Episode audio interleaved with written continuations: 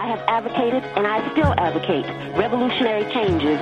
I advocate an end to capitalist exploitation, the abolition of racist policies, the eradication of sexism, and the elimination of political repression. If that is a crime, then I am totally guilty. Herzlich willkommen zur neuen Folge von Geschichte der kommenden Welten. Ich bin Indigo und ich sitze hier im Studio mit Sina. Wir erzählen euch hier jeden zweiten Donnerstag von linker Geschichte und nennen das die Geschichte der kommenden Welten, weil wir davon erzählen, wie Menschen in ihrer jeweiligen historischen Situation für eine bessere Zukunft gekämpft haben. Und wir erzählen uns immer abwechselnd eine Geschichte der kommenden Welten. Und heute habe ich euch eine mitgebracht und Sina weiß noch nicht, wovon ich euch erzählen werde. Ich bin sehr gespannt und ich bin zum ersten Mal bei der Podcast-Folge ausgeschlafen. Hey! Wir haben bisher nämlich immer zwei Folgen an einem Tag aufgenommen, was natürlich dann bedeutet hat, dass wir beide uns die Nächte vorher um die Ohren geschlagen haben, um noch vorzubereiten. Ähm, und jetzt probieren wir es mal anders aus. Also ich bin top fit und ausgeschlafen. Was mit dir? Ja, ich bin müde und habe zu viel Kaffee getrunken. äh, hoffe, dass es sich gelohnt hat, noch die ganze Nacht zu lesen und ich es gut hinkriege, euch gut zu erzählen, was mich so fasziniert hat an dem, was ich da so gelesen habe. Bin richtig gespannt. Ich wollte noch eine andere Sache erzählen. Apropos Lesen. Du erinnerst dich ja an die Folge über die Diggers, als ich dir zwei Bücher mitgebracht habe, mhm. nämlich einmal das Kapital von Karl Marx und dann noch die Bibel, aber kein, ich hatte keine wirkliche Bibel zur Verfügung und habe dir deshalb das auf so einen Zettel, pseudomäßig auf so einen Zettel geschrieben. Tja, ich hatte in der Zwischenzeit Geburtstag und rate mal, was ich zu meinem Geburtstag von meiner Mama geschenkt bekommen habe. Eine Bibel! Ja. Ähm, ja gut, danke. Damit habe ich jetzt noch eine Bibel. Also ich habe ja schon Bibeln zu Hause. Ich wurde ja also auch konfirmiert und so. Ich habe die halt nie von meinem Kinderzimmer raus mitgenommen. Aber gut, jetzt habe ich auch noch eine Bibel in Leipzig. Vielen Dank, Mama. Hat sie auf eine Gelegenheit gewartet, um dir eine Bibel schenken zu können? ich weiß es nicht. Gute Frage. okay, dann beginne ich mit der heutigen Geschichte. Und zwar in der Nacht vom 20. Dezember 1970 im Süden von Chile. Die Landschaft ist karg und hügelig und wir befinden uns auf einem großen Landgut, dem Landgut Rukalan. Eine Familie besitzt das ganze Gut und bewirtschaftet es schlecht. Die überwältigende Mehrheit der Landbevölkerung, darunter viele Mapuche, besitzen kein Land, um sich zu ernähren. Sie sind gezwungen, unter extrem gewaltvollen Bedingungen auf dem Land der Großgrundbesitzer zu arbeiten. Oft kriegen sie von dem Essen, was die Erde, die sie unter Schweiß und Blut bearbeiten, hervorbringt, so wenig, dass sie hungern. In dieser Nacht, im Mondschein, dringen Dutzende hungernde Landlose in das Landgut ein und vertreiben die Familie des Großgrundbesitzers. Von nun an wollen sie das Land kollektiv bewirtschaften, so dass es alle ernährt, die hungrig sind. Doch vier Tage später kehrt die Familie des Großkunstbesitzers bewaffnet zurück und vertreibt die Bäuerin und schickt sie zurück in die Landlosigkeit und in den Hunger. Solche Landbesetzungen oder Thomas sind nichts außergewöhnlich und kamen in der Zeit in Chile häufig vor. Doch was außergewöhnlich ist, ist, was danach passiert. Die Polizei greift nämlich ein, aber Sie verhaftet nicht die Besetzerinnen, sondern die Großgrundbesitzer. Und die Mapuche-Bäuerinnen, denen wird das Land zugesprochen und sie bewirtschaften es kollektiv. Hast wow. du eine Idee, was der Grund dafür ist? 1970er in Chile. Mir kommt auf jeden Fall der Name Allende in den Kopf. Da war wahrscheinlich irgendeine Revolution. Das ist interessant. Es gab nämlich keine Revolution oder darüber lässt sich streiten, sondern es gab eine Wahl. Der sozialistische Präsident Salvador Allende wird 1970 gewählt. Und er ist der erste gewählte sozialistische Präsident Lateinamerikas. Und er beansprucht für sich einen pazifischen Weg in den Sozialismus zu gehen, den chilenischen Weg, wie er ihn nennt. Und er will den Sozialismus erreichen, aber innerhalb der rechtsstaatlichen Form, was ja eigentlich so klassischer Reformismus ist, aber er sagt, dass er damit die Gesellschaft so grundlegend verändern will, dass es um Revolution geht.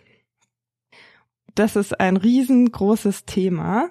Ich werde versuchen, so ein bisschen chronologisch die Geschichte dieser Regierung dir zu erzählen. Die regierte von 1970 bis 1973, also nur knappe drei Jahre. Und viele haben vielleicht in den letzten Monaten davon mitgekriegt, weil eben 1973 vor 50 Jahren diese Regierungszeit gewaltvoll beendet wurde, nämlich mit einem Putsch, der vielen das Leben kostete und Chile in Jahrzehnte Militärdiktatur stürzte. Und diesem Putsch, der sich am 11. September dieses Jahres eben zum 50. Mal gejährt hat, über den wurde ziemlich viel geredet. Und ich glaube auch, ähm, es ist wichtig, über den zu reden und aus dem lassen sich viele Lehren ziehen.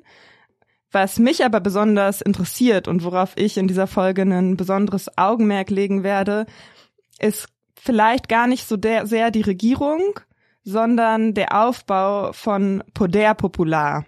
Poder Popular heißt übersetzt, naja, sowas wie Volksmacht. Volk äh, ist ja auf Deutsch ein unangenehm konnotiertes Wort. Ich glaube, man könnte es auch übersetzen als Macht von unten oder Gegenmacht oder auch tatsächlich einfach als Selbstorganisation in der Produktion, aber auch in den Verteilungsinstitutionen und zum Teil sogar auch in der Rechtsprechung. Und gleichzeitig bedeutet Poder Popular aber auch die Durchsetzung dieser Selbstorganisation gegen die Bourgeoisie. Also zum Beispiel so eine Landbesetzung, bei dem man sich überhaupt erst die Mittel verschafft, um anders über sie zu verfügen. Und der Ruf nach Poder Popular ist einer, der die ganze Amtszeit Allendes begleiten wird.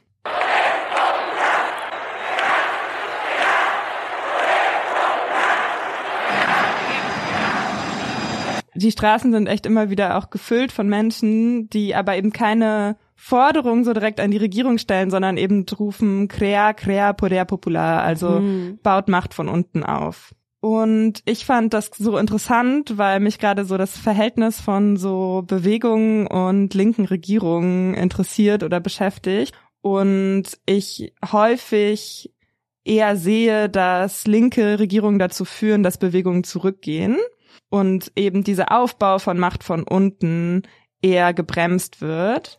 Und das ist aber auf jeden Fall in Chile nicht der Fall. Mhm. Also dort wird während dieser Amtszeit von Allende auf jeden Fall weiter Gegenmacht oder Macht von unten aufgebaut.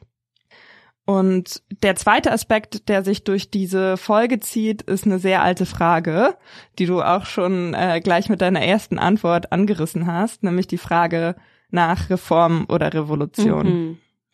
Für alle, die diese Frage rumtreibt, ist diese Podcast-Folge, aber auch für alle, die ganz praktisch wissen wollen, wie in Chile von 1970 bis 73 revolutionäre und reformistische Aspekte gleichzeitig umgesetzt wurden.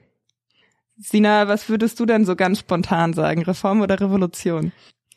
Ja, kommt drauf an, wie man was definiert.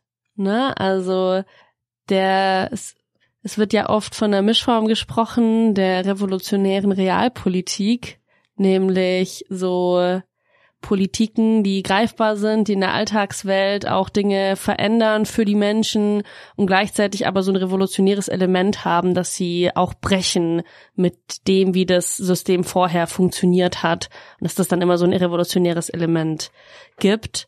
Und manchmal wird Revolution ja aber auch nur mit einem gewaltvollen Bruch in der politischen Macht gleichgesetzt. Also da wird dann das Regierungsgebäude gestürzt oder dann noch ein König geköpft und dann sitzen halt andere an der politischen Macht. Und was sich dann genau ändert, ob sich auch in den wirtschaftlichen Eigentumsverhältnissen zum Beispiel viele Sachen revolutionär daran verändern, wie das Wirtschaften funktioniert, ob kapitalistische Grundlogiken dann überwunden werden, ist ja schon nochmal ein bisschen eine andere Frage als jetzt nur, wer sitzt im Regierungspalast. Ja, das ist, glaube ich, auch eine ähm, Frage, die die Leute in Chile viel beschäftigt haben, hat in der Zeit.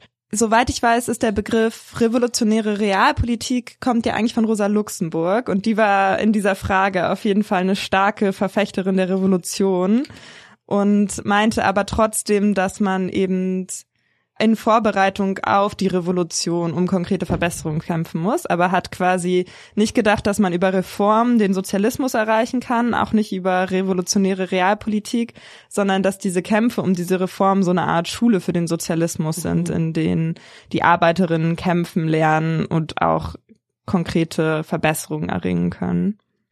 Genau, vielleicht auch noch mal vorweg, habe ich gerade auch schon gesagt, dieses Thema ist unglaublich groß und dicht und ich fürchte auch, dass ich viel zu viele Stichpunkte habe. ähm, das heißt, wenn es ähm, irgendwie verwirrend wird oder du mich nicht verstehst, frag gerne einfach nach und unterbrich mich. Yes. Ich bin auf jeden Fall gespannt. Ich habe dir auch mal eine Karte von Chile mitgebracht oder insgesamt vom Süden von Südamerika. Mhm. Ähm, Chile ist dieses sehr langgezogene Land im Westen Südamerikas. Auf der Karte sind auch noch ähm, Bolivien und Brasilien zu sehen. Und in dieser Zeit 1970 waren in beiden Ländern bereits Militärdiktaturen. Das ist, glaube ich, auch ganz wichtig, um den Kontext zu verstehen. Chile hat aber die älteste repräsentative Demokratie Lateinamerikas zu dem Zeitpunkt mhm. gehabt und wäre auch sehr stolz auf die demokratische Tradition. Mm, in Chile war der wichtigste Aspekt der Wirtschaft der Bergbau und vor allem die Kupferförderung. Und fast alle Fabriken und Minen waren aber in den Händen von ausländischen Kapitalistinnen und die meisten Kupferminen gehörten der USA und die machten halt ja viel Geld damit und chilenische Arbeiterinnen schufteten dort. Die Bevölkerung von Chile konzentrierte sich sehr auf Santiago de Chile, auf die Hauptstadt. So ähm, fast die Hälfte der Bevölkerung vom ganzen Land lebte in mhm. Santiago oder Krass. in den direkten Umkreis. Und die lebten dort auch viele sehr, sehr prekär. Es gab so einen extremen Wohnungsmangel, dadurch, dass halt so viele Menschen nach Santiago zogen. Zu der Zeit, als Allende Präsident wurde, fehlten ungefähr eine halbe Million Wohnungen. Und genau, Chile hatte nur ungefähr neun Millionen Einwohner, also es ist schon eine große Anzahl an fehlendem Wohnraum. Dazu gab es gravierende Probleme mit Mangelernährung, mit schlechter Gesundheitsversorgung vor Allende regierte Eduardo Frei und der ist Christdemokrat, aber auf seiner Agenda standen schon auch soziale Politiken. So beginnt er schon eine Agrarreform und die Verstaatlichung von Betrieben. Das waren tatsächlich Prozesse, die schon unter Frei in Bewegung gesetzt wurden. Und er forderte den Aufbau von Nachbarschaftsvereinigungen und Mütterzentren, weil er dachte, dass man schon die arme Bevölkerung irgendwie organisieren muss, aber quasi nur, damit sie so eine Art Bittstellerfunktion einnehmen konnten und quasi die Regierung um Verbesserung bitten konnten und sich darin artikulieren konnten, aber nicht um kämpferisch strukturell ihre eigenen Probleme zu lösen. Und trotzdem waren quasi genau diese Vereinigungen dann schon so was, aus dem dann später die Institutionen der Poder Popular auch wachsen konnten. Und auch weil Frei dieses Wohnungsproblem, was er angehen wollte, eben nicht lösen konnte, begann diese Nachbarschaftsvereinigung Comités de los Sin Casa zu bilden, also Komitees der Wohnungslosen. Und die besetzten mit Unterstützung von linken Parteien Land um Santiago de Chile herum und bauten dort zusammen eigene Viertel auf. Und es waren dann so selbst gezimmerte Viertel, die so Poblaciones genannt wurden. Und als Allende seine Präsidentschaft antritt, leben 57.000 Familien in solchen Poblaciones. Also echt auch okay. wieder ein sehr großer Teil der Bevölkerung. Wann hatte der, dieser Frei nochmal regiert? Direkt vor Allende, so Ende der 60er bis eben 1970. Okay. Genau, und eben in diesen Poblaciones bei der ärmsten Bevölkerungsschicht setzte ein extremer Politisierungsprozess auf und es wurden sehr viele Selbstverwaltungsorgane aufgebaut und es gab extreme viel Unterstützung für das sozialistische Projekt. Für diese Wahl 1970 taten sich unterschiedliche linke Parteien zusammen. Also die größten waren die sozialistische und die kommunistische Partei und sie bildeten die Unidad Popular und stellten Allende als Präsidenten auf. Und die einigten sich auf ein 40-Punkte-Programm vor der Wahl. Und die Forderungen sind ganz interessant, weil es zum Teil so klassische linkspopulistische Forderungen sind oder Punkte, ja keine Forderungen, es war ja ihr Regierungsprogramm. Also zum Beispiel, dass die Politiker ihren Dienstwagen nicht in der Freizeit benutzen dürfen oder mhm dass die besten Schüler des Landes Urlaub in der Sommerresidenz des Präsidenten machen dürfen. Aber es gab eben auch sehr weitreichende Punkte, wie eben eine Agrarreform oder den Wirtschaftsumbau. Und Allende's Unidad Popular gewinnt auch die Wahl mit einer relativen Mehrheit mit 36,3 Prozent der Stimmen. Aber niemand hat die absolute Mehrheit. Und dann ist es eben so, dass, dass das Parlament den Präsidenten wählt. Und traditionell ist es so, dass das Parlament dann denjenigen, der die relative Mehrheit hatte, wählt, also in diesem Fall Allende. Und es war aber klar, dass die nationalistische Fraktion nicht für Allende wählen würde. Mhm. Und deswegen war Allende angewiesen auf die Hilfe der Christdemokraten. So noch ein Fun Fact. Wer, wer glaubst du, spricht sich dagegen aus, dass die Christdemokraten für Allende wählen? Frei? Nee, die bundesdeutsche CDU natürlich. Ach so. Ich dachte gerade so, wir haben, wir haben noch über niemand anderen in dem Podcast jetzt geredet, außer Frei. Da muss es ja der, ja, lol. Wonder why. Und in diesen Verhandlungen mit den Christdemokraten wollen die Christdemokraten als Gegenleistung Versprechen von Allende. Und zwar, dass Allende sich verpflichtet, in allen Aktionen, die er durchführt, die Legalität zu wahren und die bestehenden Institutionen nicht antastet. Mhm. Das war ja eigentlich eh, was Allende vorhatte. Er wollte ja den parlamentarischen, pazifistischen Weg in den Sozialismus gehen. Allerdings werden wir später noch sehen, dass die Opposition ihn dann mit diesen legalen Mitteln auch krass versucht hat, eigentlich die bestehenden Institutionen zu boykottieren. Der zweite Punkt. Das warte mal, welche Opposition? Dann die Rechten? Die rechte Opposition, ja. Das ist jetzt so ein bisschen verwirrend. Okay. Die Opposition sind die Rechten. Mhm. Und später werden wir auch noch einen äh, Streik behandeln, der aber nicht von den klassischen Arbeiterinnen gemacht wird, sondern vor allem von den Unternehmern und der rechten Opposition. okay, ich bin gespannt. Ich muss sagen, ich hab, bin jetzt auch kurz ins Stirnrunzeln gekommen, weil ne, wenn eine Regierung sich an die legalen Mittel halten soll und die Institutionen bestehen lassen soll, eine Regierung macht ja die Gesetze. Naja, die Regierung ist ja nur die Exekutive. Mhm. Und die okay. hatte, die Regierung Stimmt. von mhm. Allende hatte nie die Mehrheit in den Parlamenten, also mhm. konnte nie alleine Gesetze machen, sondern eben nur zusammen mit anderen Fraktionen oder mit Teilen von anderen Fraktionen. Und gleichzeitig konnten sie halt auch die Judikative nicht angreifen, also nicht mhm. einfach wahllos andere Richter einsetzen oder so. Das zweite Versprechen, was die Christdemokraten Allende abgerungen haben, war die Rechte der Opposition zu achten und auch ihre Massenkommunikationsmedien nicht anzutasten.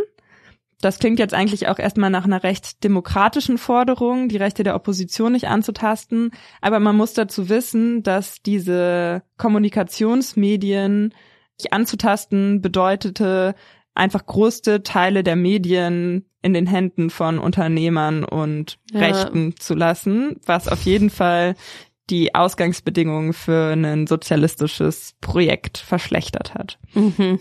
Der dritte Punkt ist, dass Allende keine Volksmilizen aufbauen darf. Und der vierte Punkt ist, dass er auf das traditionelle Recht des Präsidenten verzichten soll, den Oberkommandierenden der Armee zu benennen. Also schon da hatten, hatten die Rechten Angst, die Kontrolle über die Armee zu verlieren. Und schon da wurde irgendwie klar, dass die Armee der crucial Punkt in der ganzen Sache ist. Und Allende nimmt die ersten drei Punkte an, aber den vierten verweigert er. Also er behält das Recht, den Oberkommandierenden der Armee zu ernennen.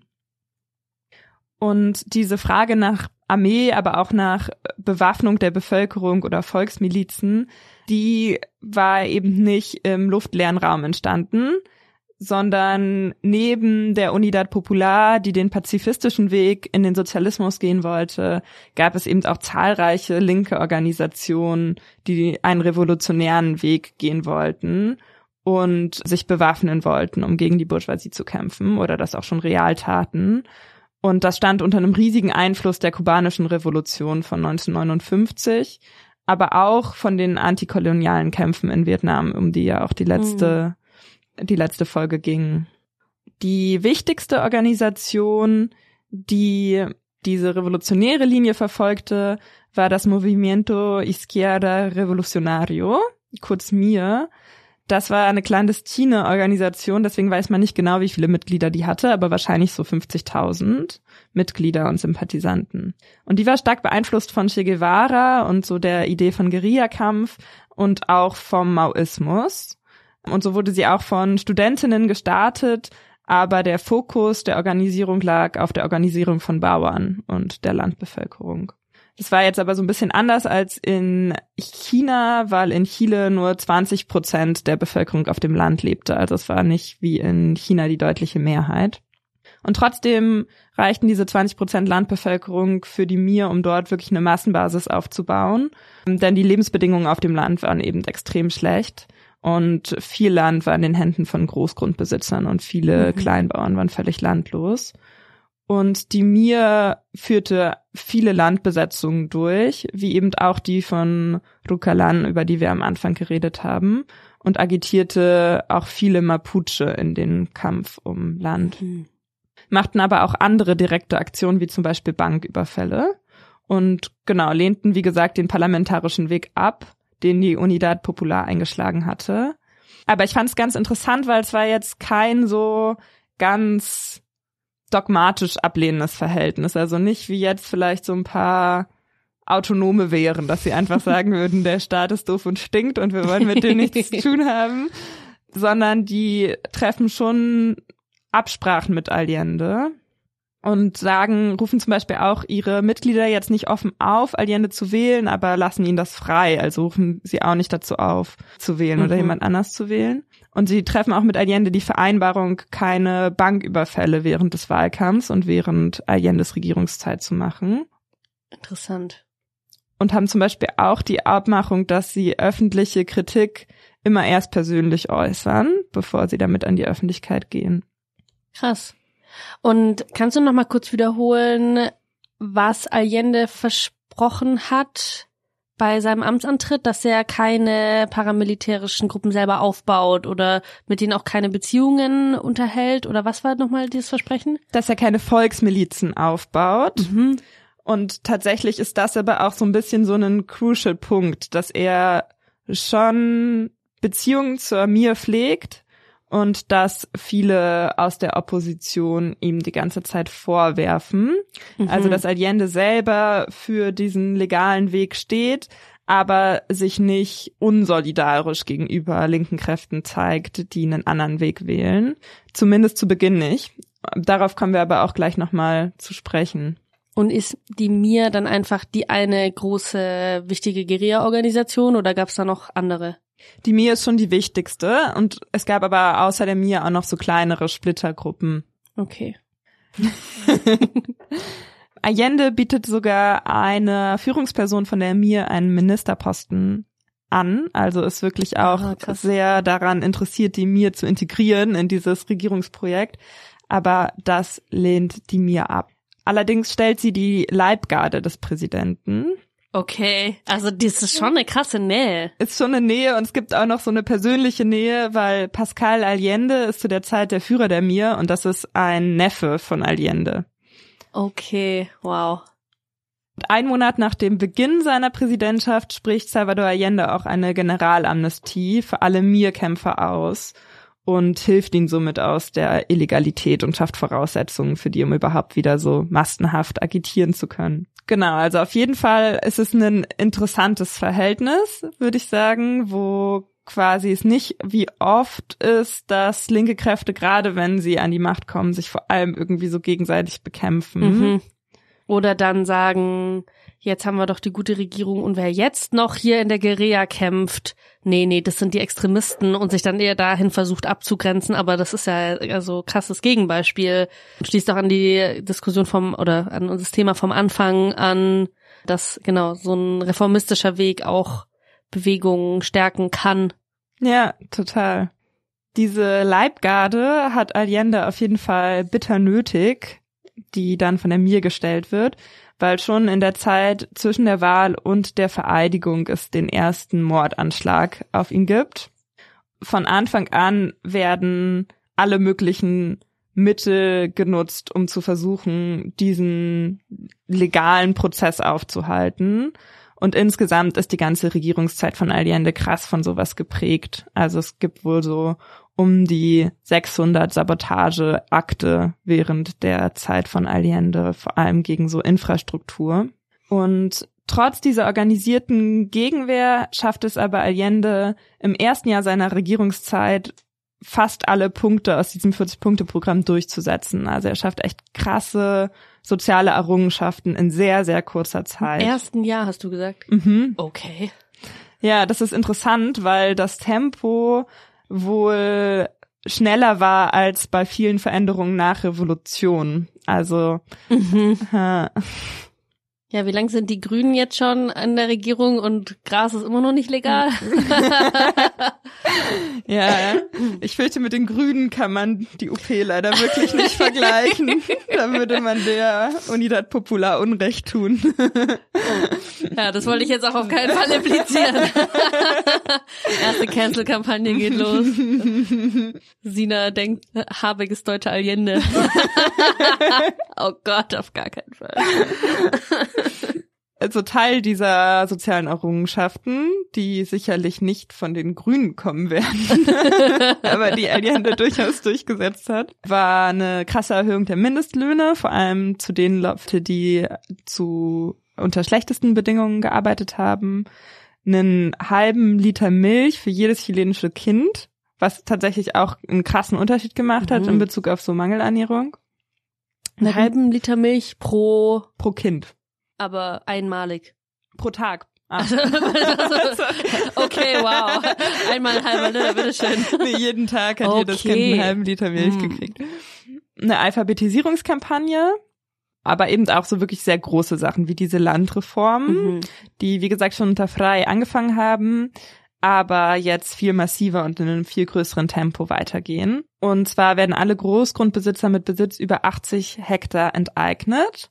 Und das Land wird aber nicht wieder in Privateigentum überführt, sondern an Kollektive übergeben. Die verwalten das dann über Bauernräte, die auf Anweisung der Regierung hin gebildet werden. Kommt aber auch zu Problemen in der Landreform, dadurch, dass man eben darauf achtet, dass das alles legal läuft weil die Großgrundbesitzer eben anfangen, sich juristisch dagegen zu wehren und es krass zu verzögern oder zum Beispiel vor ihrer Enteignung, vor ihrer rechtmäßigen Enteignung Maschinen zerstören und das Vieh schlachten, so dass die Kollektive dann quasi kaum Mittel haben, um das Land produktiv bearbeiten zu können. Und vielen geht eben auch diese Landreform nicht weit genug, so zum Beispiel auch der Mir, und die besetzt einfach weiter illegal Land. Aber ich fand es auch ganz interessant, weil die quasi das illegal sich angeeignet haben, aber die Verwaltung dann schon auch so gedacht haben und genutzt haben, wie die sozialistische Regierung das vorgeschlagen hat. Und die Mir hatte davor auch schon begonnen, Bauernräte aufzubauen. Und zwar dann quasi so autonome Bauernräte, aber die arbeiteten gut zusammen mit den Bauernräten, die auf Anweisung der Regierung hin gegründet wurden. Und auch dieses Verhältnis wieder von der sozialistischen Regierung zu diesen Landbesetzungen ist interessant, weil sie die zum Teil nicht legalisieren kann. Also es ist zum Teil nicht mit den Gesetzen Chiles vereinbar, alles Land, was da besetzt wurde, auch legal an diese Kollektive zu überführen. Aber die linken Staatsbeamten weigern sich, die Räumung, also Räumung zu befehlen. Mhm. Und dadurch kommen sie auch ganz oft in Konflikt mit eben diesem legalen Rahmen. Und zum Beispiel, und es ist zum Beispiel auch passiert, dass dadurch so Senatoren abgesetzt wurden durch die Gerichte, weil sie sich halt nicht an die Gesetze gehalten haben. Okay. Aber das haben die dann auch in Kauf genommen und eben nicht zu Räumungen aufgerufen oder befohlen. Was für Land wurde da illegal besetzt?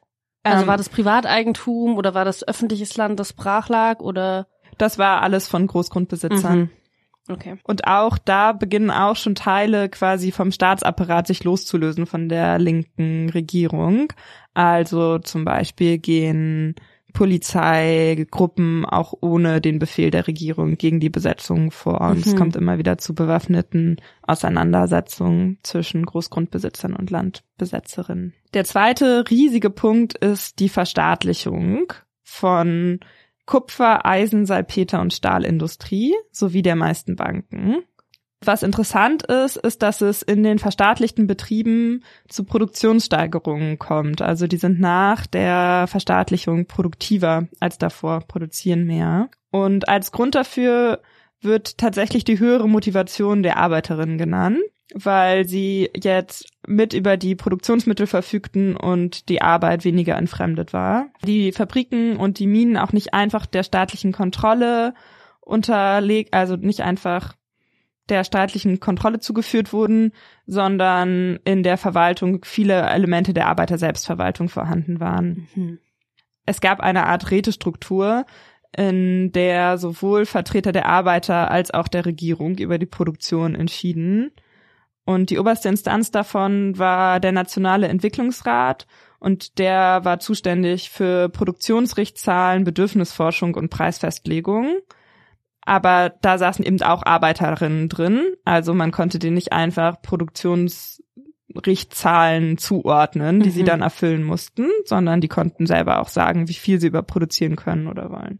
Und diese Produktivität oder die Steigerung von Produktivität wurde so als ein total wichtiger Punkt für den Erreichen, für das Erreichen des Sozialismus gesehen. Und in diesem Zeichen standen auch so freiwillige Arbeitseinsätze, die haben eine riesige Rolle gespielt. Und In Fabriken oder auf dem Land oder was waren das für Arbeitseinsätze? ähm, beides, also es wurde auch viel, zum Beispiel in den Elendsvierteln, Infrastruktur aufgebaut, aber es sind auch freiwillige Schülerinnen und Studentinnenbrigaden in die Fabriken und Berg, Mhm. äh, Werke gegangen, um da zu arbeiten. Und es gab jedes Jahr einen Tag der nationalen freiwilligen Arbeit am 16. Mai. Und äh, 1972 haben dort zwei Millionen Chileninnen, das heißt fast ein Viertel der Bevölkerung, freiwillig gearbeitet. Und zwar auch der Präsident und alle Teile, alle Regierungsmitglieder selbst auch. Und der Präsident Salvador Allende stand dann zusammen mit dem Erzbischof von Santiago etliche Stunden an der Maschine einer Textilfabrik. Spannend. Gute Fotos Gute für die Fotos, Presse. gute Marketingkampagne auf jeden Fall, würde man heute sagen. Und es ist auch interessant, weil Allende selber eben kein Arbeiter ist. Der Mhm. war Arzt und kommt auch aus sehr gut bürgerlichen Verhältnissen. Genau, aber trotzdem wird er auch immer als erster Arbeiter des Landes und so weiter bezeichnet. Ah, also okay. es geht schon sehr Spannend. viel darum, dass es eine Arbeiterregierung ist, Ja. der davor steht. Ja, und also wenn er dann den ganzen Tag lang steht, ist er noch ein Tick mehr als nur fürs Foto. Also das kennt man ja auch äh, in Deutschland von PolitikerInnen, die dann mal zum Überflutungsgebiet gehen und sich mit einer Schaufel ablichten lassen. Aber ne, dieser Grundgedanke, dass RegierungspolitikerInnen mal die Erfahrungen machen sollen, mal einen ganzen Tag dazustehen und verschiedene Formen von Arbeit zu machen, um die Realität ein klein bisschen wenigstens kennenzulernen, ja, geht ja da darüber hinaus, als nur ein Foto zu machen. Ja, total. Im Gesundheitsbereich werden auch viele Bemühungen unternommen und die Gesundheitsversorgung wird verbessert. Allerdings scheitert auch das Bemühen, das Zwei-Klassensystem aus Privatpatienten und Menschen ohne Privatversicherung oder ohne die Möglichkeit, privat zu bezahlen, aufzulösen oder abzuschaffen. Trotzdem gibt es, wie gesagt, viele Verbesserungen. Und auch hier gibt es ein großes Zusammenwirken zwischen so selbstorganisierten Strukturen und staatlichen Institutionen. Also in den Vierteln, vor allem in den Elendsvierteln oder in den Poblaciones, werden Delegierte gewählt, die dann für die Gesundheitsversorgung mit zuständig sind. Und die werden ausgebildet Und zwar zusammen mit den Medizinstudentinnen an den Universitäten. Die haben dann da so einmal wöchentlich Unterricht. Und das ist eigentlich ein Riesending, weil viele Jugendliche aus den Arbeiterinnenvierteln zum ersten Mal eine Universität betreten. Und in diesem ersten Jahr und im ersten Jahr führen all diese sozialen Errungenschaften sogar noch dazu, dass die Wirtschaft boomt, also das Bruttoinlandsprodukt steigt, die Inflation sinkt und wie gesagt die Produktivität in den verstaatlichten Betrieben steigt. Neben diesen zum Teil auch so sehr bodenständigen Sachen gibt es auch so Zeit für ja visionäre Ideen. Ich zeig dir mal ein Mhm. Bild. Kennst du das? Nein. Sind wir in einem Raumschiff? Sieht so ein bisschen so aus wie so ein Raumschiff aus den 70ern, ne? Aha. Oder so eine Game Show, wo so verschiedene Leute dann sitzen und dann werden die Sachen gefragt und man muss so schnell einen Knopf drücken Ah ja, oder so. stimmt. Was ist es? Das ist der Kontrollraum vom Projekt CyberSyn. Und CyberSyn war der Versuch, die sozialistische Wirtschaft kybernetisch zu planen. Also Okay. eigentlich war es eine Form von Computersozialismus, bevor alle darüber geredet haben. Und dabei wurde auch so eine Art Vorform des Internets erfunden. Keine Ahnung, ob man das so sagen kann. Da kenne ich mich technisch zu schlecht mit aus. Okay. Kybernetik ist so ein bisschen der altbachene Begriff für Digitalisierung oder ist es verkürzt? Ich denke schon, es geht irgendwie darum, so ganz, ja, so Netzwerke aufzubauen, zu schaffen, in denen Informationen schnell ausgetauscht werden können und halt quasi ohne, dass Menschen, die zusammenführen müssen, daraus Schlüsse gezogen werden können. Hm. Ja. Ich erinnere mich da an eine Podcast-Folge von Future Histories. Shoutout an der Stelle, sehr, sehr guter Podcast.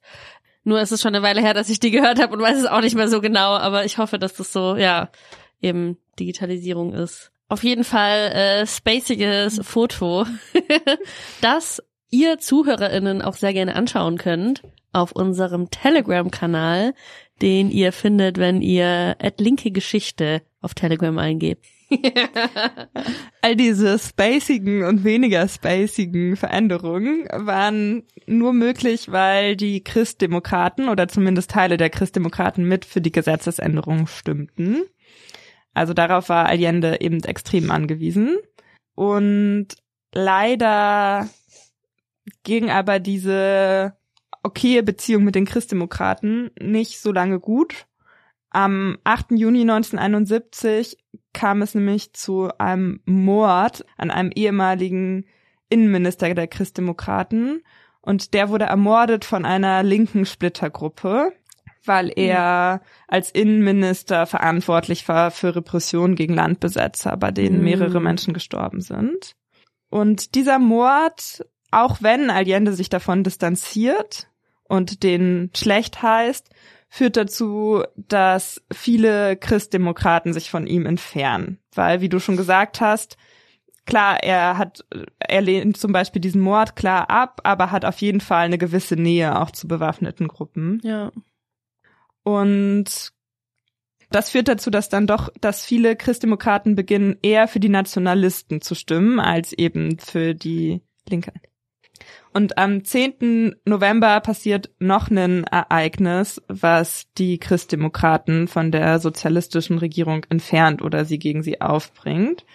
Und davon zeige ich dir mal noch ein Bild. Ich sehe ein Auto mit PolitikerInnen, das durch eine Menschenmenge fährt. Und das ist doch Fidel Castro. Ah ja, krass, dass du den neben erkennst. Allende. Ja, der andere ist Allende, das erkenne ich auch. Ja, Okay, in welchem Jahr sind wir? 1971, am 10. November, kommt Fidel Castro zu Besuch. Und ich habe auch einen witzigen Spiegelartikel über dieses Ereignis gefunden. Den äh, würde ich dich auch noch mal bitten, den Anfang davon vorzulesen. Unter Freunden. Zehn Jahre lang isolierten die USA den Führer des ersten sozialistischen Staates in Lateinamerika von seinen Nachbarn. Jetzt fuhr Fidel Castro auf Staatsbesuch nach Chile.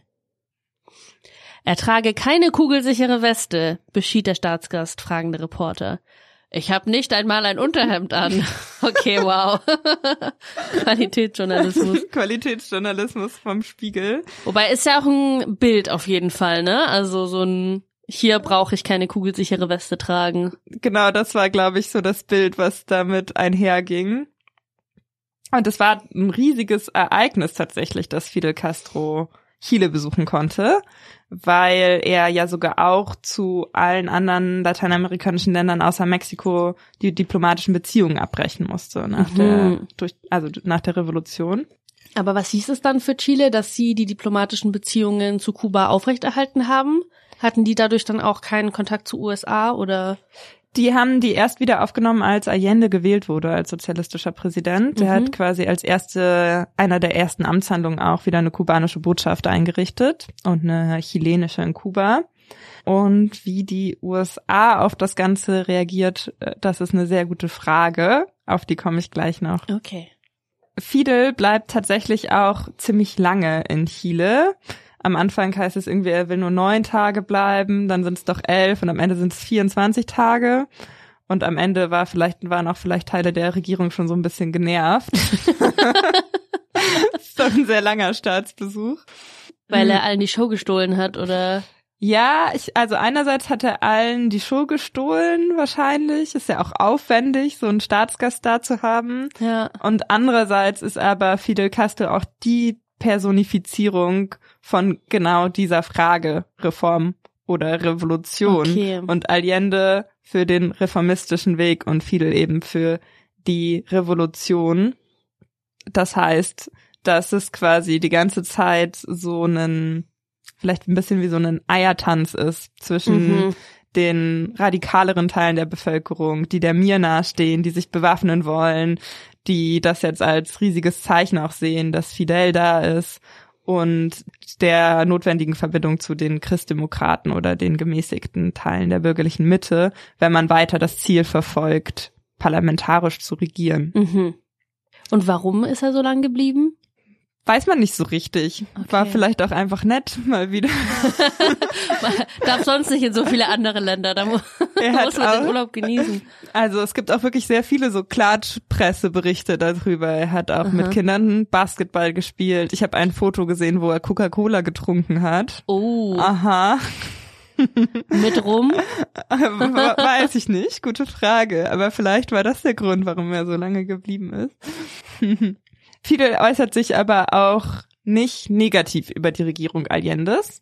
Also zum Beispiel hält er eine Rede in einer Universität, ähm, die sehr stark unter dem Einfluss der Mir steht, also mit sehr linksradikalen Studentinnen vielleicht. Und die sagen ihm so, ja, es gibt ja Zweifel, es gibt Leute, die sagen, was wir hier in Chile machen, ist nur Reformismus. Mhm. Und ihn fragen, glaubst du denn, dass der chilenische Weg revolutionär ist? Und Fidel ist davon deutlich genervt und antwortet, warum sollte ich sonst hier sein? Mhm. Insgesamt kann man vielleicht sagen, dass dieser lange Besuch Fidel Castros die revolutionäre Linke vielleicht näher an Allende bindet, aber auf jeden Fall die Christdemokraten von ihm entfernt. Mhm. Und es sind eben nicht nur die Christdemokraten, die sich langsam immer deutlicher gegen den sozialistischen Präsident stellen, sondern auch, wie du dir schon gedacht hast, die USA sind not amused. Mhm. Tatsächlich hat das CIA auch schon ganz am Anfang interveniert und hat versucht zu verhindern, dass die Christdemokraten Allende überhaupt zum Prä Präsidenten wählen und waren da drin aber nicht erfolgreich. Und danach gab es dauerhaft CIA-Beamte, die daran gearbeitet haben, diese Präsidentschaft zu stürzen. Und zwar ist ein großer Teil von diesem Versuch ein wirtschaftlicher Versuch. Der Chef der CIA hat wohl gesagt über Chile, make the economy scream. Mhm. Und die beginnen halt mit Wirtschaftsblockaden. Dazu sinkt noch der Kupferpreis. Ich habe auch in manchen Quellen gelesen, dass das von der USA künstlich herbeigeführt wurde. Kann ich ehrlich gesagt nicht bewerten, ob das stimmt. Aber Kupfer ist die einzige Devisenquelle, die Chile hat. Devisenquelle heißt, das haben sie viel exportiert und da viel Geld einfach eingenommen. Genau, damit können sie quasi ausländisches Geld bekommen, Dollars bekommen und Importsachen einkaufen. Mhm. Und Chile ist für die Grundversorgung auch abhängig von Importen. Das heißt, dass der chilenischen Wirtschaft massiv geschadet wird damit und es kommt zu Engpässen, die Inflation nimmt wieder krass zu und es bilden sich viele Schwarzmärkte gegen diese Preisfestlegungen. Und zum Teil sind diese Engpässe wohl auch bewusst produziert, dadurch, dass die Händler und die Oberschicht bewusst Lebensmittel hamstern und verstecken und damit Lebensmittelengpässe herbeiführen und diese Lebensmittel halt, wenn dann, zu hohen Preisen auf dem Schwarzmarkt verkaufen. Gleichzeitig beginnt sich ein parlamentarischer Boykott sozusagen herauszubilden, und zwar indem die Nationalen und die Christdemokraten alle Entscheidungen blockieren, aber auch immer wieder ihre einfache Mehrheit nutzen, um zum Beispiel Minister abzusetzen. Und 1972 setzen sie zwei hohe Beamte und sieben Minister der Regierung ab. Mhm. Und gleichzeitig arbeiten außerhalb der Parlamente die Nationalen, die Christdemokraten und faschistische Gruppen immer deutlicher zusammen. Die faschistische Gruppe Patria y Libertad, also Vaterland und Freiheit, wird immer stärker. Und auch die wird unterstützt von der CIA. Da werden Führer der Gruppe ausgebildet und die werden finanziell unterstützt. Aber auch die Anhängerinnen Allendes sind nicht tatenlos und gehen auf die Straße gegen diese Entwicklung. Und es ist immer mehr auch der Ruf zu hören, der so geht.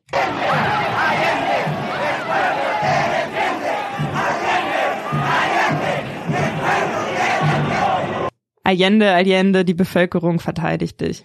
Mhm. Sag nochmal auf Spanisch. Allende, Allende, el pueblo te defiende. Ah. Gleichzeitig fördert äh, die CIA auch den Aufbau von wie Sie es nennen, unabhängigen Gewerkschaften. Und das sind eigentlich Vereinigungen von Selbstständigen, von höheren Angestellten und Arbeitgebern. Und vor allem fördern sie die Vereinigung von Menschen, die im Transportwesen arbeiten.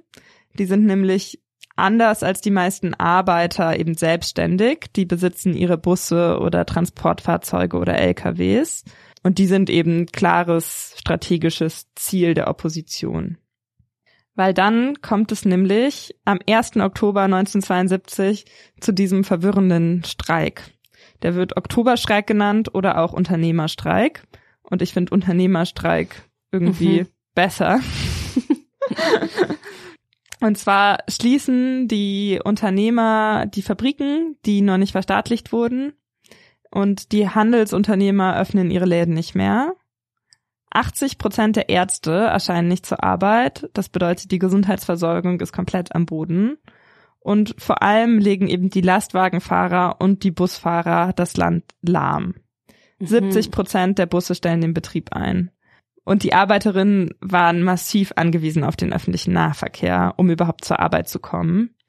Später ist rausgekommen, dass die Transportunternehmer Streikgeld aus den USA gezahlt bekommen haben. Mhm. Von der Regierung auch. Von der CIA. Mhm. Erstmal steht also das ganze Land still. Aber was äh, tun die Arbeiterinnen daraufhin? ja.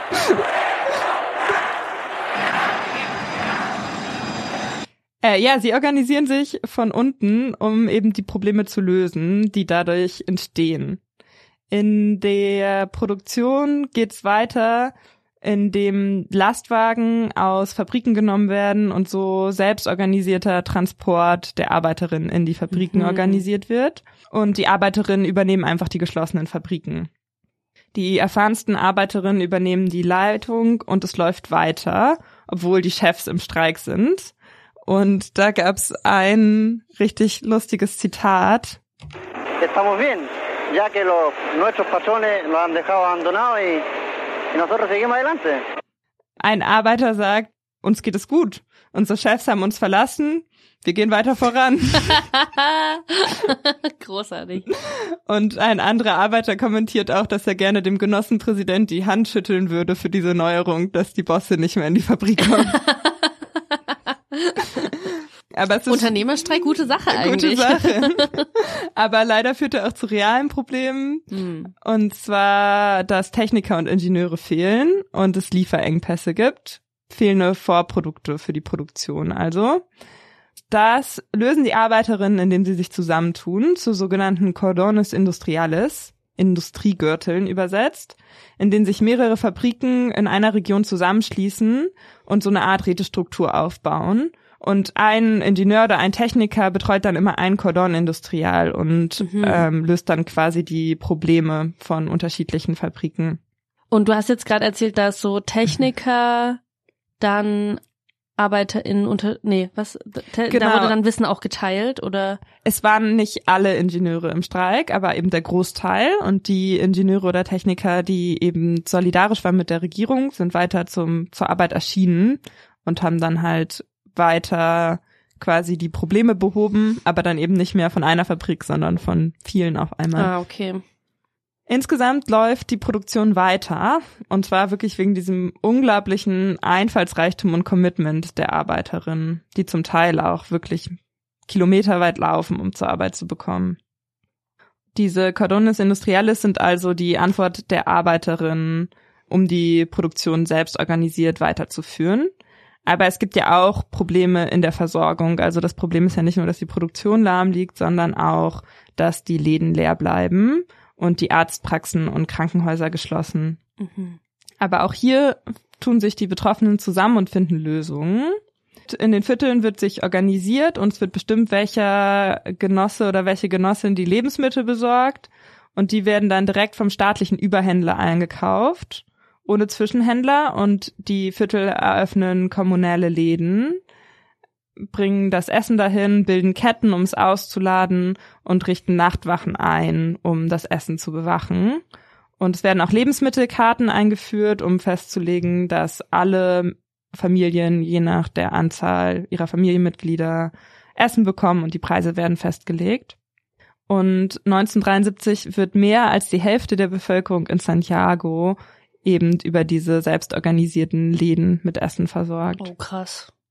Außerdem werden Trupps gebildet, um gehamstertes Essen aufzuspüren und zu verteilen mhm. in diese kommunalen Läden. Und die ärztliche Versorgung läuft einigermaßen weiter durch eben die krasse Einbindung von diesen Freiwilligen und die 20 Prozent der Ärzte, die noch zur Arbeit gehen und die halt, ja, eigentlich ununterbrochen arbeiten. Vielleicht noch so eine kleine Randinfo so ein kleiner Rant auf, in dem Fall die Berufsgruppe Ärzte. Die Ärzte haben nämlich natürlich heimlich weitergearbeitet gegen dicke Bezahlung für reiche Privatpatienten. Ah. Außerdem wurde wahrscheinlich im Auftrag der Ärztekammer ein Mordanschlag auf den Gesundheitsminister verübt, weil er das System okay, der wild. Privatpatienten abschaffen wollte. Aha. Und, und das fand ich am schlimmsten, nach dem Putsch übergab die Ärztekammer dem Geheimdienst eine Liste mit den Ärzten, die während dieses Unternehmerstreiks Nein. weitergearbeitet hat, mit der Aufforderung, denen die Zulassung zu entziehen, sie zu verhaften oder sie umzubringen. Was? W wann haben die diese Liste übergeben? Dann nach 73, nach dem Genau. Aber auch die organisierten Bewohnerinnen der Pobladores haben echt die Nase voll von den Ärzten und die schreiben einen sehr eindrücklichen offenen Brief an die. Und äh, ich würde dich bitten, daraus auch noch mal kurz vorzulesen. Jetzt seid ihr im Streik. Zusammen mit den großen Spediteuren, zusammen mit den Großgrundbesitzern und den großen Industriellen, die, wie ihr zu gut wisst, die reichen Leute von Chile sind. In dieser Notsituation haben sich einige von euch auf die Seite der Reichen gestellt. Die Menschen, die eben die Lebensmittelversorgung, die Gesundheitsversorgung organisieren, tun sich auch in Regionen zusammen und bilden die Kommandos Kommunales. Es ist so ein bisschen das Pendant zu diesen Industriegürteln, nur dass dort eben nicht nur Arbeiterinnen organisiert sind, sondern alle aus einem Viertel. Also Arbeiterinnen, Hausfrauen, Schülerinnen, Studentinnen, Arbeitslose, Rentnerinnen und auch Bäuerinnen. Und so schaffen es die Cordones Industriales und die Kommandos Kommunales, dass das Leben weitergeht und dass die Produktion und die Versorgung weiterläuft. Und gleichzeitig kommt auch das Projekt CyberSyn hier eigentlich das einzige Mal wirklich zum, groß zum Einsatz. Und zwar, um das zu koordinieren, dass die Produktion irgendwie weiterläuft und die Versorgung auch. Und zu der Zeit laufen so 2000 Nachrichten pro Tag über die Fernschreiber von diesem System. Obwohl also relativ gut auf dieses, diesen Streik reagiert werden kann, kostet der das Land Millionen. Die Lagerbestände sind langsam aufgebraucht und Allende will diesen Streik unbedingt beenden. Mhm. Und deswegen verhandelt er mit den Christdemokraten und die Christdemokraten stimmen schließlich zu, den Streik zu beenden, aber wollen, dass Allende dafür Militärs in die Regierung aufnimmt, was er auch tut. Oh. Und es wird am Anfang aber tatsächlich auch gut geheißen von der Bevölkerung, weil sie glauben, die Regierung muss jetzt endlich mal hart durchgreifen gegen die Bourgeoisie und das geht besser mit Militärs in der Regierung. Wie lange hat dieser Unternehmerstreik angedauert? Der ging bis zum 11. November, glaube ich. Also. Wie viele Wochen, Monate? Also so fünf Wochen. Ah, okay. Ah, krass. Wie viel in so einer kurzen Zeit kaputt gehen kann. Und auch Oder wie unglaublich viel aufgebaut wurde in so einer ja, kurzen Zeit. Voll. Weil diese Kommandos Kommunales und Cordones Industriales bestehen weiter. Und sie organisieren eben nicht nur die Versorgung und die Produktion, sondern verstehen sich auch als Institution, um den Sozialismus aufzubauen und sich gegen die Bourgeoisie zu verteidigen. Und so kommt es, dass immer mehr Fabriken auch einfach so von Arbeiterinnen besetzt werden, auch Fabriken, die nicht legal enteignet werden können. Und auch die Kommandos Kommunales führen direkte Aktionen durch. Also zum Beispiel tun sich Arbeiterinnen und Bäuerinnen zusammen und besetzen Land, weil es gibt eben Engpässe mit so Grundnahrungsmitteln wie Kartoffeln oder Zucker, was eigentlich selbst angebaut werden kann. Aber das geht eben nicht, wenn so viel Land schlecht privat, schlecht privat bewirtschaftet wird. Und deswegen tun sie sich eben zusammen und besetzen dieses Land und es werden so 39 Güter so besetzt ähm, und nach diesen Besetzungen bitten sie dann um die Anwendung der Agrarreform, um das Land zu legalisieren. Aber mittlerweile haben die Landbesitzer gute Verzögerungsstrategien gefunden, um eben, um sich gegen diese Enteignungen zu wehren. Und das bedeutet, dass die Regierung viel von dem Land nicht legal enteignen kann und auch viele von diesen besetzten Fabriken nicht legal enteignen kann. Und das ist so der Moment, in dem die Bewegung oder die soziale Realität im Land wirklich so massenhaft auch die linke Regierung überrollt, also die sich einfach viel schneller entwickeln, als die linke Regierung darauf eingehen kann. Und es beginnt auch, dass einige Vertreter der linken Parteien Angst bekommen vor diesen, vor dieser Arbeiterin Selbstorganisation Allende appelliert, dass diese Cordones Industriales nicht als Parallelstrukturen zu der Regierung gesehen werden, sondern als Ergänzung und Teil der sozialistischen Regierung. Und es gibt noch ein sehr schönes Zitat von einer Arbeiterin, die eben auch in so einem Cordon Industrial organisiert ist und die gefragt wird, ob sie versteht, warum Teile der Regierung Angst haben vor den Cordones Industriales. Por supuesto que no, porque en todo siempre yo creo, yo tengo confianza en la inteligencia del pueblo. Sehr. Ich habe verstanden, no. genau, sie sagt, por supuesto que no. Natürlich nicht. Ich habe Vertrauen in die Intelligenz der Bevölkerung. Ah. Und die Opposition startet nochmal eine richtig groß angelegte Medienkampagne, um zu versuchen, Allende auf dem demokratischen Weg abzuwählen. Es sind nämlich 1973 nochmal Parlamentswahlen und sie erhoffen, eine Zweidrittelmehrheit zu haben. Mit der könnte das Parlament nämlich den amtierenden Präsidenten absetzen und sind auch schon ziemlich mhm. siegessicher, weil das Land eben zerrüttet ist und es wirtschaftlich nicht mehr gut läuft. Aber entgegen aller Erwartungen legt Allende sogar noch mal zu und erhält am 4. März 1973 44 Prozent der Stimmen. Oh. Also er hat immer noch keine Mehrheit im Parlament, aber für eine Zweidrittelmehrheit der Opposition reicht es auch bei weitem nicht. Mhm. Und in dieser Situation beginnen Teile des Militärs zu erklären, dass sie sich als autonom verstehen, sollte Allende die Verfassung übertreten. Mhm. Und wer entscheidet, ob Allende die Verfassung übertreten hat? Das ist eine interessante Frage. Die Militärs. Dazu kommen wir auch gleich nochmal. Erstmal gibt es am 29. Juni 1973 einen ersten Putschversuch. Und zwar versucht ein Regiment vom Militär den Präsidentenpalast zu erobern. Bei diesem Versuch sterben mindestens 22 Menschen und die Oppositionsparteien äußern sich nicht dazu. Die Christdemokratische Partei verurteilt es dann irgendwann später, aber erst nachdem der Versuch schon gescheitert ist. Der Rest der Armee schickt keine Verstärkung in diesem Moment für dieses eine Regiment und wird dann eingesetzt, um diesen Aufstand zu brechen.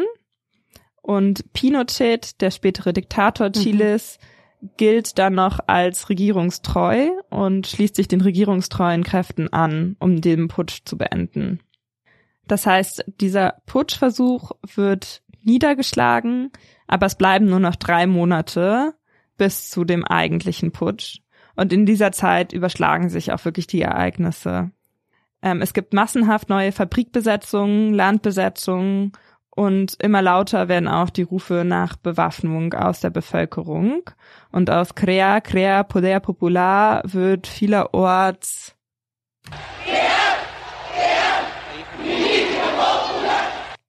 Crea Crea Milicias Popular. Oh. Baut Milizen von unten auf.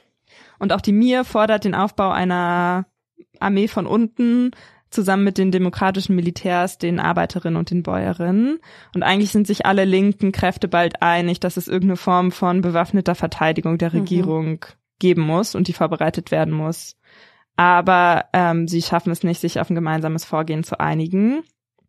Und währenddessen ist es immer offensichtlicher, dass Teile des Militärs nicht mehr unter der Kontrolle der Regierung sind. Und in dieser Zeit führen die andauernd Durchsuchungen durch in Fabriken und Arbeiterfischeln und versuchen dort Waffen zu finden. Und sie finden nirgendwo Waffen. Und in diesem ganzen Chaos versucht die Unidad Popular die ganze Zeit weiter einen Minimalkonsens mit den Christdemokraten zu schließen. Also sowas wie einen prodemokratischen Minimalkonsens, dass die Christdemokraten sich gegen einen Putsch aussprechen mhm. und sich quasi auf die Seite der Regierung Allende's und der Verfassung stellen. Auch die zivile Opposition versammelt sich. Die Mittelschicht steht mittlerweile auf Seiten der Oberschicht, auf Seiten der Rechten. Es gibt einen erneuten Streik von den Lastwagenfahrern, der wieder das Land mehr, ja, der wieder das Land lahmlegt. Aber einen Streik der Lastwagenfahrer gegen Allende. Genau, wieder gegen Allende, mhm. auch wieder mit Streikgeld aus den USA. Also ich verstehe noch nicht, warum die Lastwagenfahrer was gegen Allende haben. Also so die UnternehmerInnen, okay, aber warum die Lastwagenfahrer?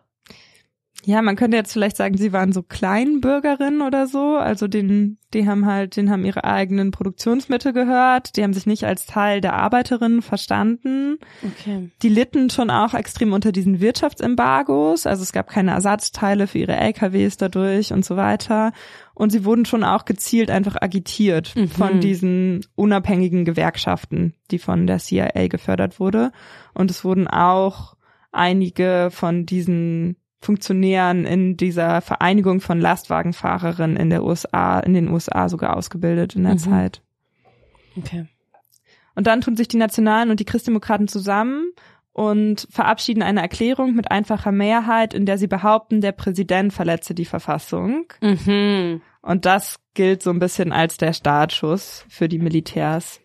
Und was haben sie gesagt, worin der Präsident die Verfassung verletzt? Das weiß ich gar nicht genau. Es hat okay. sich auch viel darauf aufgehangen, dass Allende versucht, diesen Lkw-Streik zu brechen, also so Traktoren dahin geschickt hat, um die Lkws abzuschleppen, um die wieder nutzen zu können. Und ihm dann massiv vorgeworfen wurde, dass er Eigentumsrechte verletzt, weil das ah. halt die LKWs von den Lkw-Fahrerinnen waren.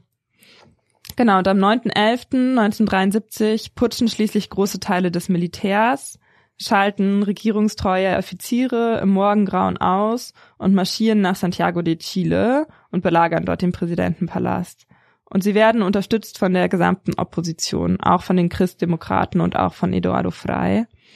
Und also genau von den Leuten, denen Allende schwören musste, sich an legale Mittel zu halten. Mhm. Es kommt dann noch zu kleineren Gefechten zwischen den Militärs und der Palastgarde und Zivilistinnen, die sich ähm, Allende angeschlossen haben, freiwillig. Und die Militärs drängen Allende zurückzutreten und bieten ihm im Gegenzug an, dass er in einem Flugzeug außer Landes gebracht werden kann. Aber er geht nicht darauf ein, obwohl ihm ein, obwohl ihm ein Ultimatum gestellt wird ähm, und gesagt wird, wenn er nicht freiwillig geht, dann werden sie den Präsidentenpalast bombardieren. Und schließlich erschießt sich Allende selbst, und zwar mit einer Kalaschnikow, die ihm Fidel Castro geschenkt hatte. Mhm. Und davor richtet er sich aber noch in einer letzten Radiobotschaft aus dem belagerten Präsidentenpalast an die Bevölkerung. Und ich würde dich bitten, das auch noch vorzulesen. Mhm. Ich werde nicht zurücktreten. In diesem kritischen Augenblick von historischer Bedeutung werde ich meine Loyalität gegenüber dem Volk mit dem Leben bezahlen. Sie haben die Gewalt, sie können uns unterwerfen, aber man kann weder durch Verbrechen noch durch Gewalt die soziale Veränderungen aufhalten. Die Geschichte gehört uns. Es sind die Völker, die sie machen. Krass, das, war seine letzte Radioansprache, die er gehalten hat, bevor er sich suizidiert hat. Ja, das war Teil seiner letzten Radioansprache. Boah. Ja. Ja, und darauf folgt die Militärdiktatur, geführt von Augusto Pinochet. Die geht bis 1988 und es werden über 3000 Menschen ermordet, die meisten davon in dem Jahr nach dem Putsch. Mindestens 27.000 werden inhaftiert und davon viele gefoltert. Und an diesen Folterungen ist nicht nur maßgeblich auch das CIA beteiligt, sondern auch der BND zum Beispiel. Mhm der, und zwar über den Nazi-Verbrecher und SS-Standartenführer Walter Rauf, der nach, äh, der nach der Niederlage der Nazis nach Chile gegangen ist und der vom BND 1958 rekrutiert wurde, um die Ausbreitung des Kommunismus auf dem amerikanischen Subkontinent möglichst zu verhindern. Hm. Vielleicht sollten wir noch dazu sagen, dass der BND der Bundesnachrichtendienst ist, also der deutsche Auslandsgeheimdienst quasi die deutsche CIA. Ja, über eine Million der neun Millionen Chilenen müssen ins Exil, also Mhm. auch ein riesiger Bevölkerungsteil. Alle sozialen Errungenschaften werden rückgängig gemacht, alles wird wieder privatisiert und anstatt das erste Land mit einem pazifistischen Weg in den Sozialismus zu werden, wird Chile zur Wiege des Neoliberalismus. Aber auch hier ist die Geschichte natürlich nicht vorbei ein weiterer Teil von diesen, dieser letzten Radioansprache Allende's war, es werden andere Chilenen kommen. In diesen düsteren und bitteren Augenblicken, in denen sich der Verrat durchsetzt, sollt ihr wissen, dass sich früher oder später, sehr bald, erneut die breiten Alleen auftun werden, auf denen der würdige Mensch den Aufbau einer besseren Gesellschaft entgegengeht. 2019 gehen mehr Chileninnen denn je, auch mehr Chileninnen als zu der Zeit von Allende auf die Straße und fordern ein Ende des Neoliberalismus und eine Verfassungsreform, um die Verfassung zu beseitigen, die unter Pinochet eingesetzt wurde.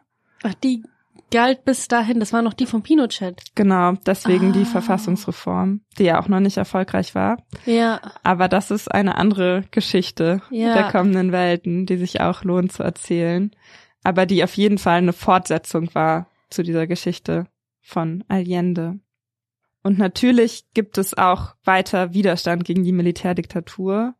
Vor allem die MIR kämpft militärisch einen Guerillakrieg gegen die Militärdiktatur, die aber vor allem zu sehr, sehr vielen toten MIR-KämpferInnen Mhm. führt. Was jetzt noch bleibt, ist darüber nachzudenken, was aus dieser chilenischen Tragödie zu lernen ist.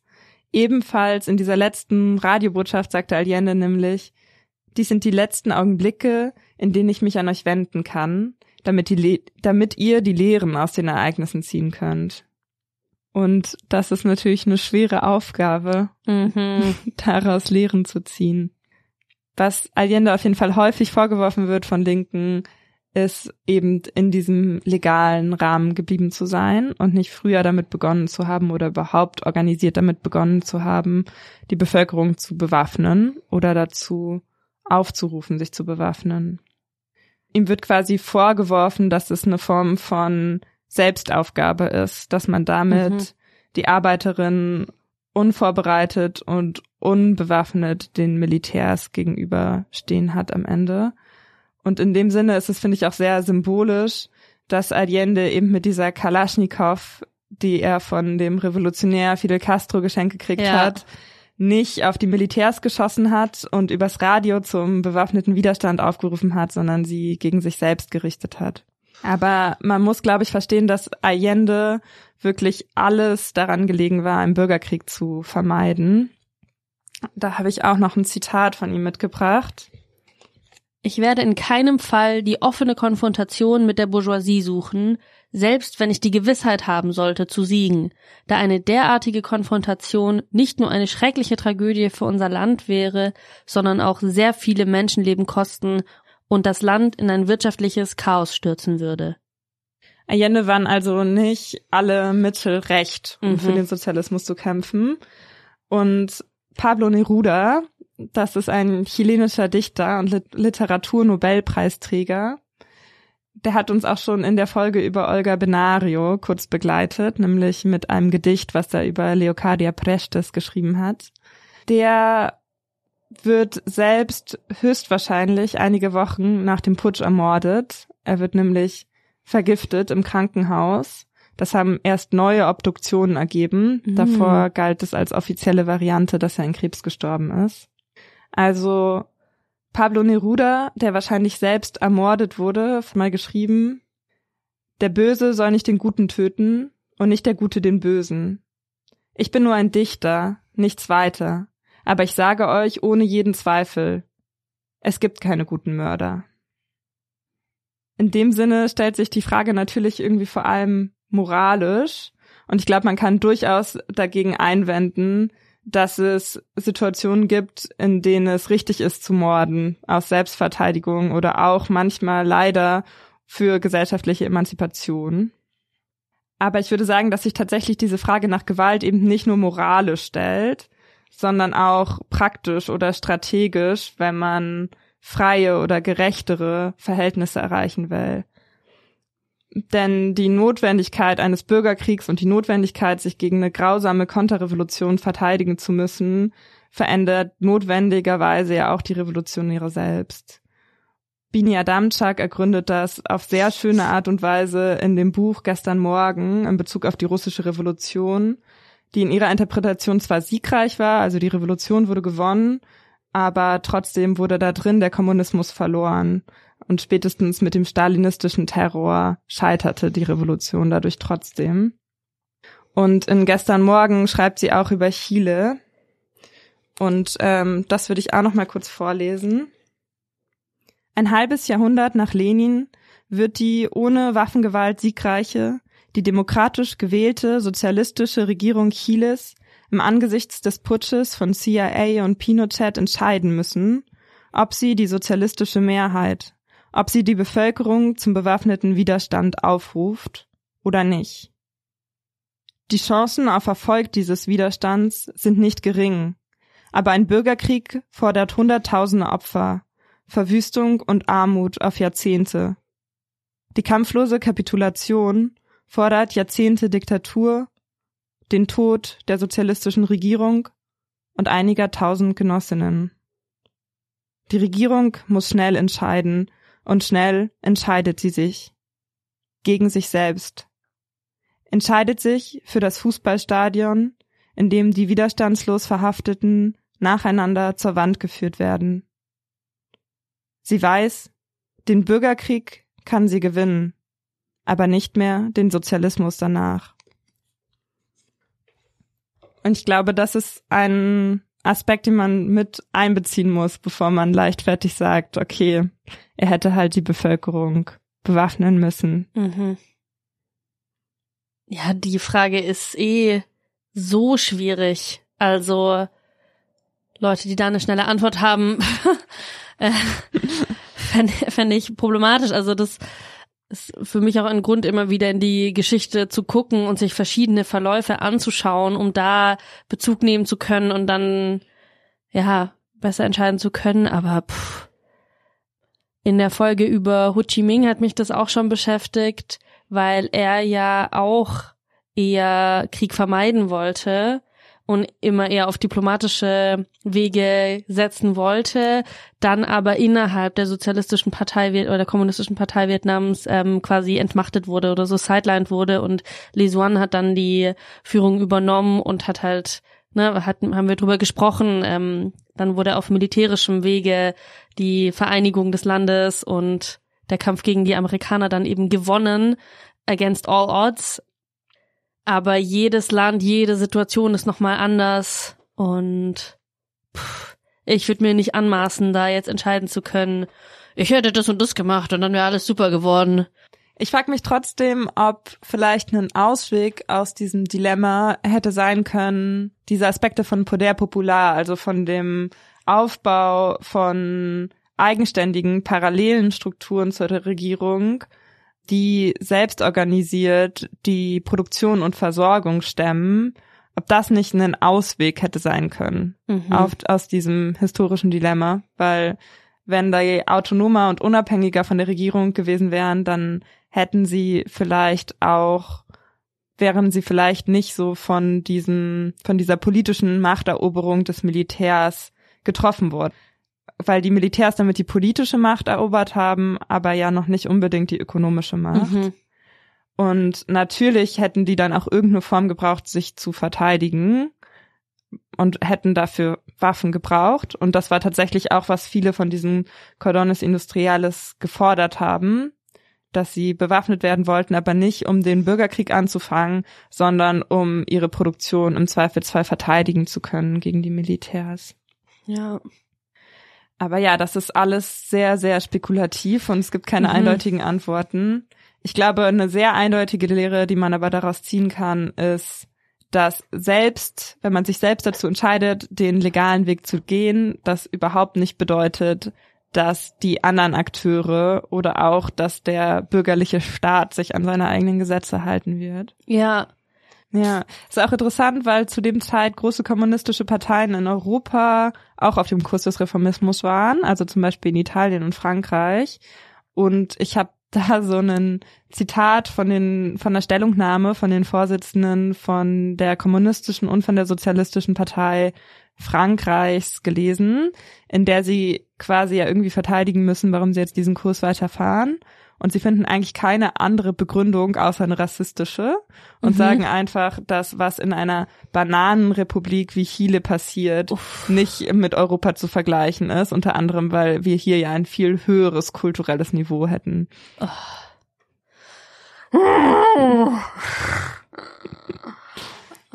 Wer hat das gesagt? Es ist eine gemeinsame Stellungnahme der Vorsitzenden der kommunistischen und sozialistischen Parteien Frankreichs. Ah. Ciao. Ciao, ja. In den 70ern oder 80ern. 73. Ja. Jetzt leben wir ja vielleicht nicht in so revolutionären Zeiten. Aber auf jeden Fall glaube ich, dass sich trotzdem aus dieser Zusammenarbeit zwischen der Unidad Popular und der politisierten Bevölkerung und den Bewegungen mega viel lernen lässt, weil die quasi zusammengearbeitet haben und schon einheitlich waren auf eine Art und Weise, aber trotzdem eben ohne sich da drin selbst aufzugeben. Also auch die Bewegung.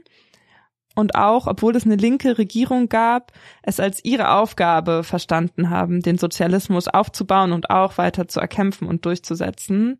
Und zum Beispiel habe ich einen Satz gefunden von einer 15-jährigen Bewohnerin von einer der Populaciones, Juanita heißt sie, die Gesundheitsdelegierte für ihr Viertel war.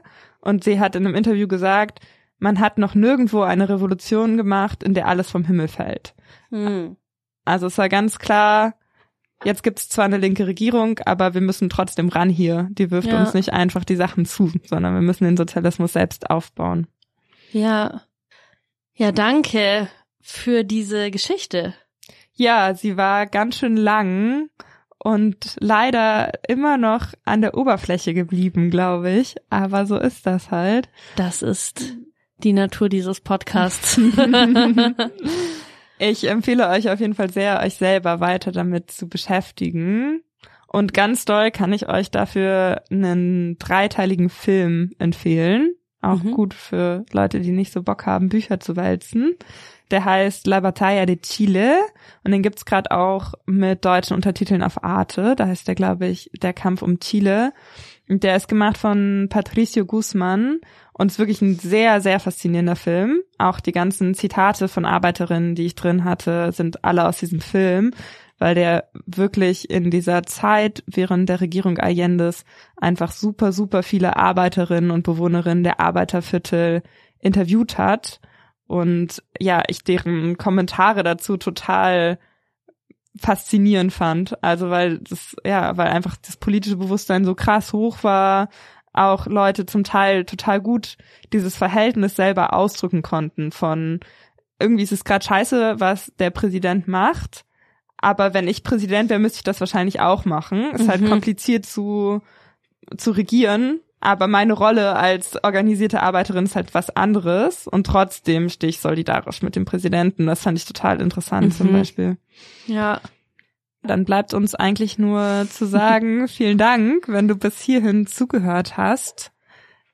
Und auch nochmal vielen Dank ans Radio Blau, dass wir hier dieses Studio nutzen können, um diesen Podcast aufzunehmen.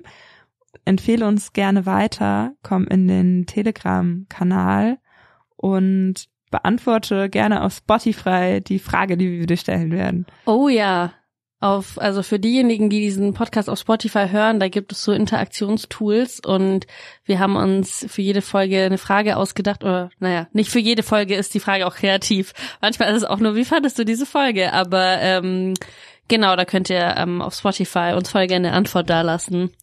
Würde uns interessieren, was ihr so denkt.